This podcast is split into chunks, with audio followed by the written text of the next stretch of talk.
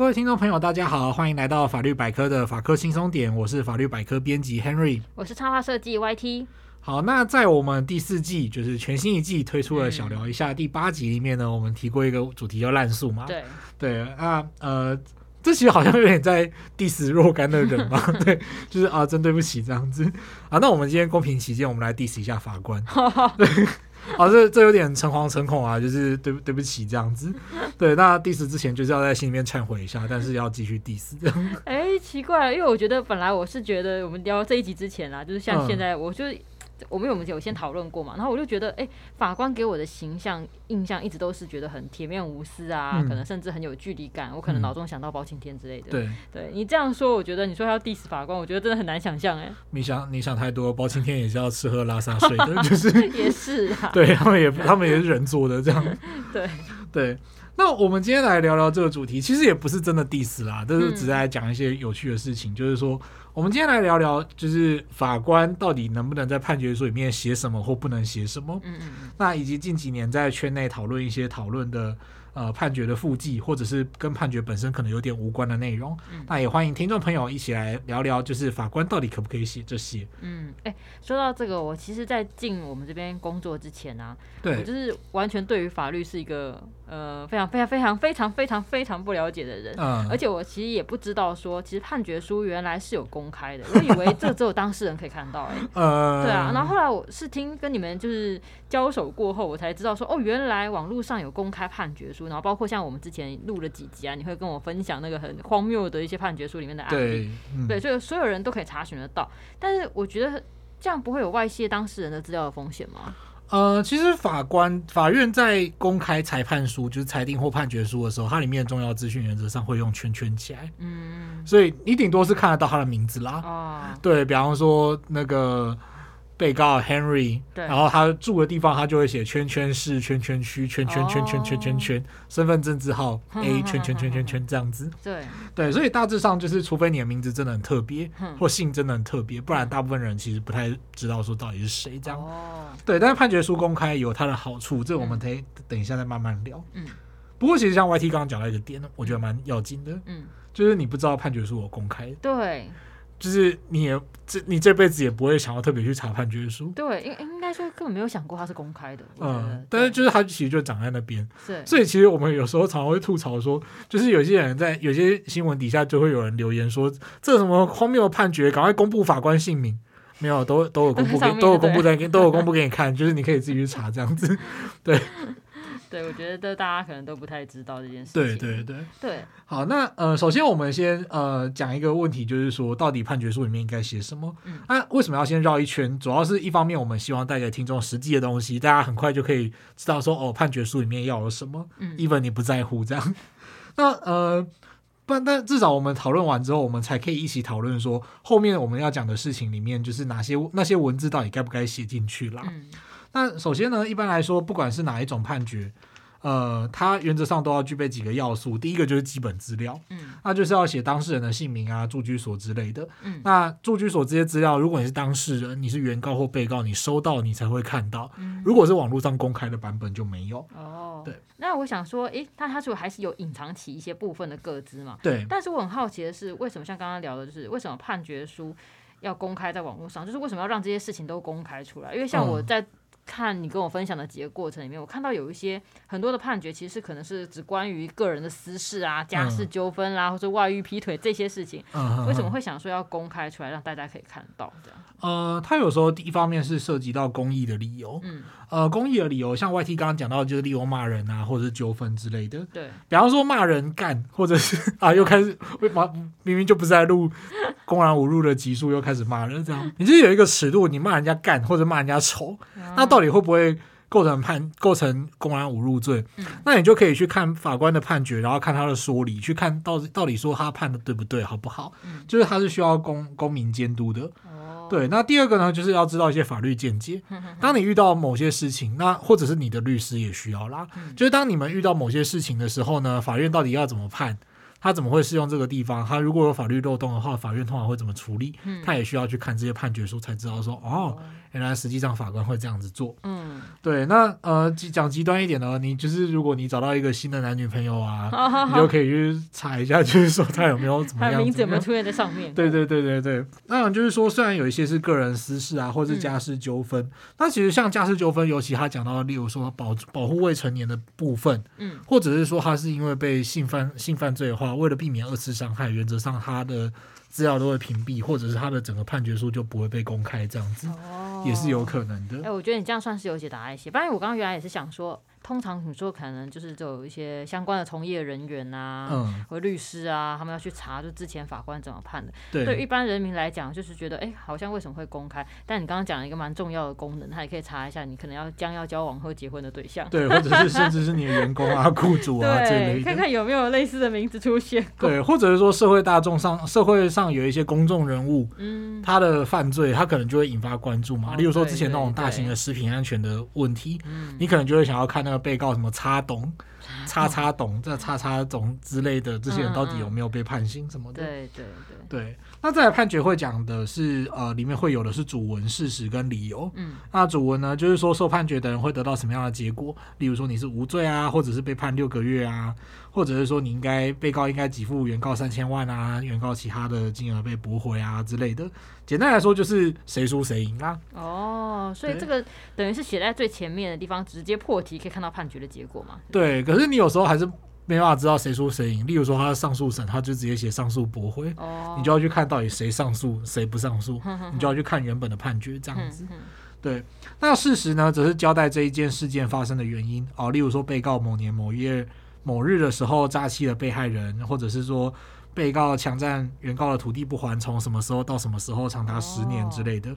哦，那也会记载说原告跟被告各自有什么主张，有什么抗辩这样。所以就有点像是我们像我们之前在小聊一下第八集聊过一些什么很神奇的烂诉啊，那些例子，嗯、什么轮回转世那一些，嗯，对对对，通常这些荒谬的经过都是会被记录在事实里面喽。哎，对，没有错。或者像我们之前讲一些外遇出轨啊，对对对，这些，对，也都通常会被 记录在那里这样子。所以听众如果大家对于这个公开的判决书有兴趣的话，就是打开来然后看一下事实。对。应该会可以当八点档看。对，就是不要不要以为你看不懂，对这些事实你应该都看得懂，而且还特别就是对特别 特别扣人心弦这样子。对，就是大家千万不要妄自菲薄，判决书其实很好看。对，不要请不要觉得很无聊这样。我知道有时候你看一看都在那边大笑。对，就是好，但这这还是要澄清一下啦，就是有的是有的是真的很好笑，但是如果是。但是如果真的遇到什么事情的话，我们也是会怀着尊重的心态看待他这样子。对，对，好，那再来就是判决理由。判决理由算是判决的重头戏，就是呃很重要的，就是例如法律见解跟法院如何看待这个事实，嗯，他都会呃就详细的记载在里面哦。他必须要在判决理由说明说他是根据哪一些证据来做判决，而且要回应当事人提出来的意见。嗯，哦，所以一则好的判决，他是法官必须会说清楚自己要为什么会这样判。他选择相信哪些证据，不相信哪些证据，那当事人的主张哪里合理或不合理之类的，让参与案件的人都可以了解到为什么他会这样判决。嗯，对，而且必须要符合逻辑，就是大家老是喜欢说啊，那都法官自由心证随便乱判，嗯，那其实自由心证它也要符合法律上的经验法则或论理法则这样子啊。那当然这个是另外一个话题，我们就先不谈了。那如果说大家很好奇，就是法官的就是判决到底合不合理的话，就是。也欢迎各位读者敲完这样，那、啊、如果各位读者有兴趣的话呢，呃，就是欢迎尽量敲碗，留言数够多的话，达标达到五十的话，我们就五十，我们就来做一集跟大家分享。五十还不少哎、欸，不过“自由新政”这个词还真的是蛮常出现的、欸。嗯嗯。哎、欸，对，那我我小小的问一下，就是因为我常常看到你们在看这些公开判决嘛，那就 Henry 看过这些呃，就是理由，这个理由、就是、判决理由，对对，对理由里面。有从来都没有觉得说，哎，有哪个理由写的不够合理嘛？因为我觉得法官毕竟也是人，会不会多少不一定是完全正确或是怎么样？哦，当然会啊，理由不合理的话，你就会去上诉啊。哦，对，所以这的确就是呃，他们会去上诉这样子，嗯、就是说，因为法官呃，就是你写的东西一定可能会有问题嘛，或者你调查不完备嘛，嗯、那或者是你真的赶结案，就是赶在结案赶在结案之前就赶快写出去这样子，我 有种截稿的压力。对对对，那这个时候如果理由不合理的话，会不会被上诉？嗯、有可能啊，上诉然后可能就是一审判判决废弃啊之类的，哦、这这些是有可能的。而且即使是到了最高法院，嗯、或者甚至是大法官的解释，或者是之后我们有宪法诉讼，有大法官做出来的宪法诉讼的呃解释。这些东西其实它的内容也有可能是不合理的，哦、只是它不合理，可能是要到专业人士才看得懂的程度了。哦，所以大法官啊，最高法院法官一天到晚都被学者批评，就是这样。学者 对，就是会有另一另一批讨厌的反派叫学者，学者他们就会在各种法学杂志上面写说，哦，就是什么大法官对就是细针法治容有误会这样子。对，就是一样啦，就是大家都会被批评这样子。那说真的，你写出来就是要有被批评的准备，嗯、其实这也是大家的职职业上的。呃，认知这样。嗯，好，那讲了那么多呢，我们终于要来到今天的主题了，那就是法官到底可不可以写跟判决无关的内容？嗯，那从前面的说明，我们可以知道说，判决里面大概都是要跟案件有具体的关系嘛，就是案件的事实啊，然后你怎么看这个案件的理由？对。不过最近几年哦，有越来越多法官开始在判决理由里面另外写一段东西，或者是用透过判决附记这样的形式，嗯，写一些跟案件有关的想法。或者是呃，趁机写出对制度的一些批判，那这样 O 不 OK 呢？嗯，哎，我想先问一下，所以你刚刚讲那个记事啊，附记事项，附记事项，它本来正确来说，它应该是拿来写什么的？呃，其实也是很多功能啦，它就是等于说有一个 memo，有一个 PS 这样子。哦。对，但是它其实主要还是交代被告具体要怎么赔钱。哦、呃，例如说就是对，像刚刚讲的，例如说你要汇到某个账户去，哦，会写在那边。对，判决附记啊，当然这一般人看不到，所以你只能看到说。被告应会给原告，然后就是什么圈圈圈圈圈子账户这样子，对啊，不然查那账户名字就可以又可以找出来。你查账户名字，你只能汇钱给他而已。哦，对对对对，对。那再来就是呃，或者是说这件案子可能依法是不用开庭的，嗯、那所以我没有开庭，但是我的程序是合法的，嗯、可能会讲一些这种呃这种状况，算是判决附记的内容这样。嗯、对。那再来呢，呃，我们要正式来聊的第一则呢，是关于一个离婚跟争夺小孩侵权的案件啊，这个。陈审法官呢，用了一封就是写给家事事件孩子的一封信，哼他就是写了一个附记事项给这个案件当中的未成年小朋友。哦，那跟他说，哎、欸，爸爸妈妈会离婚不是你的错，哼你不要觉得今天爸爸妈妈离婚这件事情是你讲错什么话或讲对什么话，不要这么想。嗯、那你很爱他们，他们也很爱你，那希望你不要有压力，未来一切都好之类的。那这个就引发了很多的讨论，这样。嗯、那呃，这个。我记得这个东西出来之后啦，一开始大家都觉得说，哦，法官怎么那么暖这样？哦，对，第一天完全是一片叫好，甚至有人会说出啊，这种法官多一点就好了。呵呵没有这句话比较有点心酸啦。其实，其实必须要相信的是，就是应该大部分的法，绝大部分的法官在案件当中都很努力做好他们的工作，只要没有特别写出来而已。对对。不过另外一方面也是有人会觉得说，诶，法官他应该是要公平的裁判才对吧？你又不是什么心理智商师，而且你写了之后你也不用对他负责任，那你写这样子到底会不会对他是好事？这样子？嗯，我觉得那一篇你有分享给我看，然后我看了一下，是觉得诶。真的第一个印象也是会觉得哇，这个法官蛮暖的嘞。像里面就是有提到这些法官提醒他小孩子的一些想法啊，嗯、对我觉得这个提醒也是蛮重要。不过就是看完了以后仔细想想，我又觉得好像哪里怪怪的，因为觉得那个小孩子的年纪可如应该是因为看他用用词啊，感觉他应该是很小。嗯、然后其实我在想说，你写在判决书里面，他可能也不会去注意到吧？除除如果你写一封信给他，可能还比较容易看得到。虽然我觉得法官如果写信给当事人小孩，好像不太行哈。呃，好像应该是不太行。对，我觉得好像不太行这样。但是这个内容因为会被一直留在网络上，我也不确定说这小孩子长大以后看了会不会有其他想法。嗯，那当然就是呃，我也是看到说蛮多的呃，例如说他自己说他是单亲家庭啊，嗯嗯嗯因为离婚的单亲家庭啊什么的，嗯、那这些网友呢都会说，哎、欸，法官其实是有接住这个孩子一把这样。嗯，但是我觉得这又很难讲，因为。这个事情是正面还是负面的，其实很难说。对啊、呃，其实也只有这个小朋友才有办法知道嘛。嗯、呃，他也有可能就此改变他的人生，例如说他立志成为一位家事法官。哦、对，那也有可能就是他从此对司法信任或者是不信任之类。那甚至于说他会觉得这是他人生中的一个标签，嗯、这件事情是没有办法预料的。嗯、那再来我们要讲一个就是比较后面的故事，完全都不暖呢、欸哦。不暖，好，来不暖的，来不暖的。对，我后面的故事呢，就是通通都来讲就是职场职场吵架的问题，就好像你要去跟你老板拍。桌一样，对，那这个就接下来这个蛮劲爆的，也是在圈内很有名啦。这个案子的陈审法官呢，他遇到一个很冷门但是很特殊的法律问啊，但是真的蛮蛮困也蛮困难的法律问题。嗯，坦白说我自己也不会。哦，对，那这个时候他想要请专业的呃法律系教授来想要做法律意见的鉴定。嗯，对，那这个时候法官就呃这位法官呢，他就去申请了之后呢，就被他的上级说哦，这个没有预算哦，没有预算。对，然后法官不需要对法律意见去要求鉴定这种理由拒绝。对，所以他就暴怒了，在判决书里面写了一，把这个历程都写出来。哦，就是什么荒唐的千层之类的。荒唐的千层。对，批评说就是明明就是有必要的鉴定，但是长官却用预算来当借口这样子。对，可是瑞凡就是这，我想这不是经费的问题，这样子，这不是没有经费的问题，经费只是个借口。对，他认为说应该要送鉴定就是要送鉴定，法官面对自己不懂的问题，当然是要由专业人士来协助，不能够自己装懂然后就下判决。嗯，对，不晓得 YT 怎么看？我觉得刚刚你听讲的这个事情真的很猛哎、欸，就是有一点想要为这个法官举一把同情的眼泪，因为我突然觉得，就是像我刚刚一开始讲嘛，我觉得哦，法官应该是很有距离感啊，铁面无私啊。嗯、你刚刚讲的这个例子，让我觉得他只是一般的上班族哎、欸。哦，没有，大家都是社畜，不要想太多。就是。即使他他的想法是非常有道理，但是人在屋檐下不得不低头那种感觉。对，就是别人说哦，哪有这种事情？就是好像我应我想要做这件事情，然后你又不给我。而且他其实很很很合理的一件事情，但长官就说哦，没有预算，没办法。哦，不过他最后就他有他最后那笔鉴定费是他自己拿，自己掏腰包这样子，哦、很拼呢。对，就是鉴定费我出老，鉴定费老子出得起的那种感觉。哇，对，那呃当然这个就有一些争议啦。对对。对对好，那再来接下来这个呢，就是也是蛮，其实我觉得接下来这一段我们要讲的故事呢，他其实也被乡民骂，嗯、就是乡民就说哦，这个法官是怎样啊，就是讲这些微博这样子。嗯、不过说真的，我觉得这个法这个法官反而是在这个地方做了一个，他用一种很戏谑嘲讽的方式，但是他其实还是很认真的在做法律上的权衡。嗯、那这个故事是怎么样呢？呃，这个法官在某一则刑事裁定里面呢，他就提到说，他去抒发一些想法。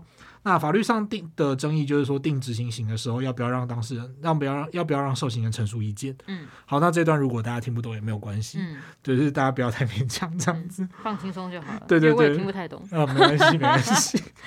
那实务上就是法官，就是你要被关，我要定执行刑，然后你要被关，嗯，那你要不要表示意见？简单来说就是这样。哦、那法官问他，呃，绝大部分的情况，法官问这些受刑人有没有意见？那其实绝大部分是没有。哼。但是你要赶快定执行刑，因为你要执行了嘛。就是你今天发现这个有犯罪，然后你要判他多少多少几年啊、几个月之类的，然后你决定好，你就要赶快把他送进去啦。嗯、所以这这其实是一件很需要分秒必争的事情。嗯、然后你要。然后你又要在那边表示意见，然后要等他要不要表示意见的话，其实这会多花一些时间。哦，你说要等他，对，问他这样子。对，所以到底要不要花时间？尤其还要寄信去问他说，有时候还要寄信去问他说，哎，那你要不要？哦、你要不要寄信去问？那真的蛮久的。对，你有时候你要不要表示意见？其实这是一个难题。对，嗯、那这个法官呢，他最后就觉得说他不要寄信，他就直接他就直接下裁定了。嗯，他最后就写到啊，这边我还是念一下原文好了。好，我觉得这个原文蛮蛮蛮需要尊重的。好的。他就写到说，呃，要每个案件都处理得又快又好，就必须牺牲法官及配合同仁的健康及生活。但如此牺牲，就算是达到日夜以继日拼命工作之程度，大约只是换来乡民各种笑骂并嘲讽司法信任度低落而已。法官之名声、薪水、尊严，并不会因此有丝毫之增加。所以本院认为，在上班及加班时间认真处理案件，就是法院负担之极限。哦，天哪！我觉得真是再次感受到，法官真的只是一般的上班族哎。对，就是呃，在这边还是要跟各位听众朋友讲一下，就是你们再怎么鄙视法官，法官的工时是真的很长的。对啊，好好好累的感觉。然后，而且就是他讲的这个内容，真的有一种就是做的要死要活，累死自己，也没有升官发财啊，就是只换得其他人的嘲笑而已。那还是在上班时间认真认真，就是极限了。对，因为坦白说，他们上班加班，他们而且他们加班其实是有加班的上限的，就是你加到超过那个时间，你就。没有，不能再报加班费了。哼哼哼，但是呃，一定会超时加班，是就是加到看起来好像是这样。就是他们还蛮长，就是加没有加班费的班。就是我认识的法官，就是晚上十一点半还在加班是下班是正常的。好累哦。啊，至于还在加，那当然是还在加，或者是轮值的检察官，他们那个都什么专案啊什么的，都闹到凌晨两点或者是凌晨四点。这都是有可能的事情。这是刚好就让我想到我们前面之前前面几集聊过的烂书，然后还有这么多一些这些事情要让他们去处理。不过说真的，如果那些很多的烂书，通常也是造成他们工时如此惊人的主因啦。对啊，的其中一个原因这样子。好，那呃，当然我们就是没有要特别就是帮法官或检察官辩护啦。不过实务上他们其实真的还蛮辛苦的，必须说，必须说。或许你会遇到不太好的法，对你态度很差的法官或是检察官，但你也要想，就是他们可能已经。十一个小时没有睡，就是已经连续二十个小时没睡觉之类的。不过我觉得，呃，这样讲怎么怎么怎么说，就他们这样长时间的，就是过劳的工作，这样也会不会影响到他们，就是白天要处理这些所有事情的精神啊？我觉得，嗯，这个部分就也确实有这个风险喽。嗯、好，不过呃，我们把话题拉回来，就是对，那法官到底能不能在他的裁判里面，就是做这些抱怨呢？就、嗯、是这个也是一个蛮大的问题啦。嗯，对。那再来这最后这一个呢，就是比较极端一点。再次声明，这是一个很极端的案例哦，就是绝大部分的法官不是这样子。对，那呃，这个案例后来也有被惩戒啦，当然有被惩戒，因为他是真的把判决书当脸书在写，这样 当脸书在写。对，这位法官呢认为他的同事 A 法官哦，这边先有一个背景说明，就是法官有所谓的职务宿舍，就是比方说你被调到某个法院，然后那个旁边是有职务宿舍让法官住的，然后你可以带家人一起去住这样子。对，那呃，这个法官认为说他的同事呢，这个 A 法官呢，就是 A 法官带爸爸爸爸去住植物宿舍，对，然后这个 A 法官的爸爸呢，还在植物宿舍里面种菜啊，然后就种菜的话，就是可能就种一小片而已啦，哦，对，它里面可能有一些就是花圃啊之类的东西，可以可以种一些小东西这样子，对，然后这个 A 法官的爸爸呢，就是在里面种菜，然后还拿锄头镰刀，哦，他认为这是危及法官的安安危，嗯，而且就是这个法官就是写完之后还。进一步在写说，哼，你就是拿那个镰刀锄头就算了，嗯，然后居然还偷拍我这样子，哦、对，对我的人身安全造成莫大的威胁。但是呢，我不为这种人身安全，我还是把这个就是把这个案子判好了，所以他就把这段恩怨就是写在判决书里面。他想要表示，就即使他冒着这个风险，就是每天都处在一个人身安全之下，他还是把判决做好。对对对对对，我不会去这种外来干扰，这证明我们是司法独立这样子。对，那这个就有送惩戒啊，然后被罚五个月的薪水，就是发俸五个月这样子。哦，五个月。对对对，但是情感上我是觉得有点太少。真的吗？就是五个月。就是如果当事人我收到这种东西会很傻眼的，就是很傻眼，真的会很傻眼。对。我想说，哎，这怎么回事？这个东西。对对，如果再次再再次声明啊，这是。已已经声明很多次了，就是这非常极端这样子。极端的例子，对，对我觉得这是无处抒发嘛，就是写在别人的判决书里面，然后收到当事人觉得整个莫名其妙。对，对啊。不过我觉得这个同事 A 法官让他爸爸在植物宿舍里面种菜偷拍也是蛮妙的。嗯哼哼。对啊，一个当个版，一个当自己家，就是随意就好。对，就是嗯，好，那最后呢，我们就是要来呃聊一下，就是说针对上述这些东西啊，虽然说法官他并不是神嘛，他们也是人。但是法官到底能不能在判决或裁定里面写这些东西呢？就是说，裁判他其实是我们姑且不论裁判的内容，其实，在法律上都有稍微规定说他们应该要写些什么东西，就是如同我们前面聊的一样。嗯。那再来就是说，法裁判是对于当事人权利义务事项的一种宣告，嗯，而且还是具有法律效力的嘛。裁判判你关几年就是关几年，然后裁判或然后裁定的话，就是你的程序效力是怎么样就是怎么样，你要不要羁押？啊，你要不要停止执行？这些都是裁定，那这都会牵涉到受判受裁判人的权益。那如果变成法官的发声管道，甚至是出气筒，是不是其实还蛮冤枉的？嗯，对。那法官如果不能在判决书上写，他到底适不适合去投诉呢？还是他要怎么样才能表达对体制的不满呢？嗯，那其实这些都是蛮困难的问题哦。也欢迎听众朋友一起分享你们的看法，并且留言给我们。嗯、那如果之后有机会的话呢，我们会。收集一些留言，跟之前一样，就是跟大家聊聊天。对。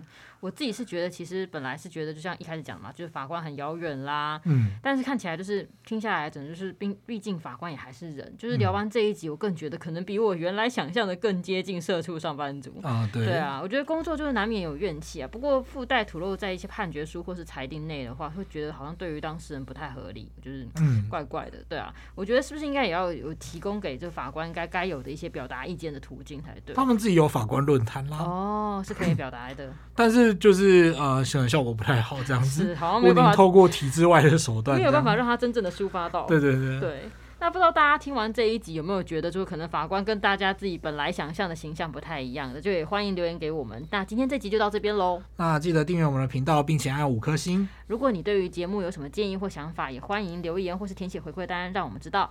那如果对于生活法律有兴趣，或者是有疑难杂症的话，欢迎 Google 搜寻法律百科，就可以找到我们。拜拜，拜拜。